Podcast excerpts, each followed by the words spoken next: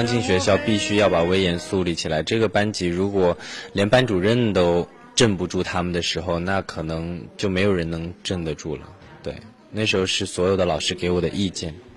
哎，这个一年级播出之后，大家都说，原来以为他是花瓶，现在觉得他是有血有肉的一个人啊。他都路人转粉啊，路人转粉。我觉得，就是有时候呃，因为我们毕竟都是在荧幕面前，在屏幕面前，呃，观众会对你的这个人的了解只停限于你在这个视频里面播放的那段时间，所以他们对你的了解也就只有那么多。他们会觉得你不够立体。当你把自己的所有的情感、所有的东西都在上面表现的时候，他们才会觉得你这个人立体了，他们他们才不会对你有一些偏激的想法。我告诉老师，我告诉老师，你就要一直站在这里，要到天黑了，不要把这个放到嘴里面咬。一年级是国内首档原创真人秀节目，参与其中需要很大勇气。完全没有当老师经验的陈学冬，在一开始也经历了迷茫，甚至受到了外界对于节目真实性的质疑。好在陈学冬在逐渐摸索中，体会到了做老师的快乐，也十分享受与孩子们在一起的时光。呃，你其实可以想说啊，很多的人会说。大人、成人、演员可以演，但是孩子演不出来。当孩子给你的反应，给你的反应的时候，你如果再去跟他对戏吗？不可能。所以你就会当当时孩子给你什么样的反应，你就回给他的是什么样的反应。你就会作为一个正常人，一个人一去演戏的话，你演演演八个小时，你累了吧？但是你这个是。如果说你让让我去不停的演，没有停息的演，这个人会崩溃的。到最后你就会成了那个人。我在开始的时候特别的没有观察到孩子的天真、可爱、活泼的东西，我都是在沉浸在老师这个职业里面去用我的角度去看孩子了。那看到的孩子身上大部分都是缺点。怎么去改正他们？怎么去让他们成长？那我身上透露出来的，我这个人拍出来的这个东西，就是会感觉我这个人一本正经的在处理各种各样的事情。后期的话，我觉得我快离开之前，我突然跳出来了，我就觉得我再不去，再不去以一个我自己的身份去看他们，我觉得我就没有机会了。所以我跳出来的时候，我看到他们满满的都是爱。就是那时候会让我感觉，这就是我在这个过程中的成长，孩子在这个过程过程中的成长，我们所有的老师都成长了。说到陈学冬，有一个人则不得不提，他就是陈学冬的伯乐郭敬明。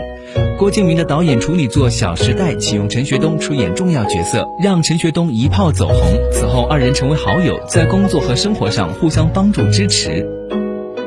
崇高的那种地位，然后后来是感觉亲近了，像朋友一样。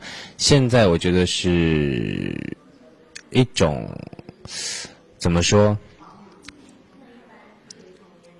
就是好朋友，然后会互相帮助，互相为对方出点子。我觉得我们俩都还是挺，就是说挺像的一个人吧。就他还是蛮。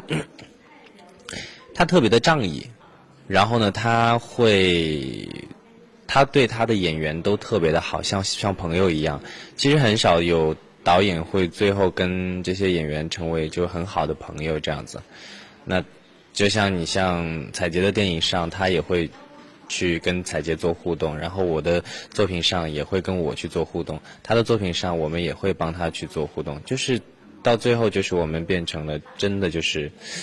朋友吧，一般他不太会回我微信啊或者什么的，不太会理我。他就是会跟我说一些比较笼统的，就是说啊，你看剧本啊，剧本好的话你可以去演啊，看导演，看整个团队啊，就是团队好的话你就可以去演啊。二零一四年，除了参演真人秀一年级，陈学冬还接连出演了《小时代三》《坏姐姐之拆婚联盟》两部影片。相信这位新生代男星将会有更多作品和观众见面。嗯，后面可能也会往影视作品去发展吧。我们后面也有很多的项目在谈了。我比较想演古装啊，然后就是，嗯，有特异功能的那种。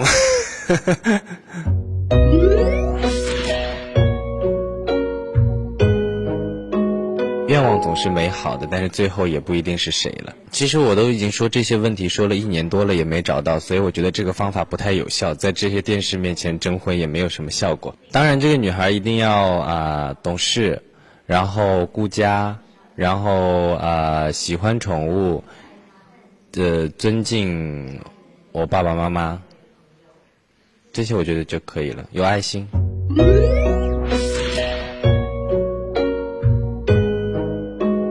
我觉得，我觉得都可以接受，只要缘分到。就是我现在其实很少的跟我粉丝去见面到嘛，因为我也觉得也挺对不起他们，因为我一直在各种忙，然后每次做活动啊、参加活动时间都特别的紧，我跟他们都没有特别亲近的。我都，我有几个粉丝，他的脸我都是记得的，我都特别的熟悉，但是我到现在也没有特别的，就是。关心他们，所以我觉得我也很抱歉的。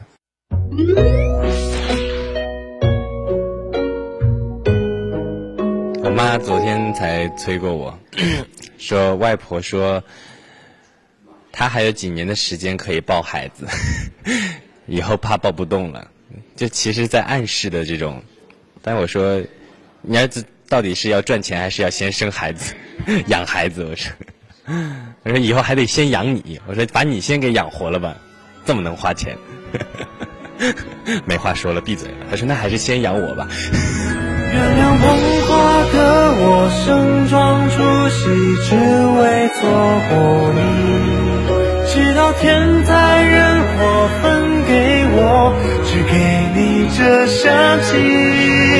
我想大言不惭卑微，奢求来世。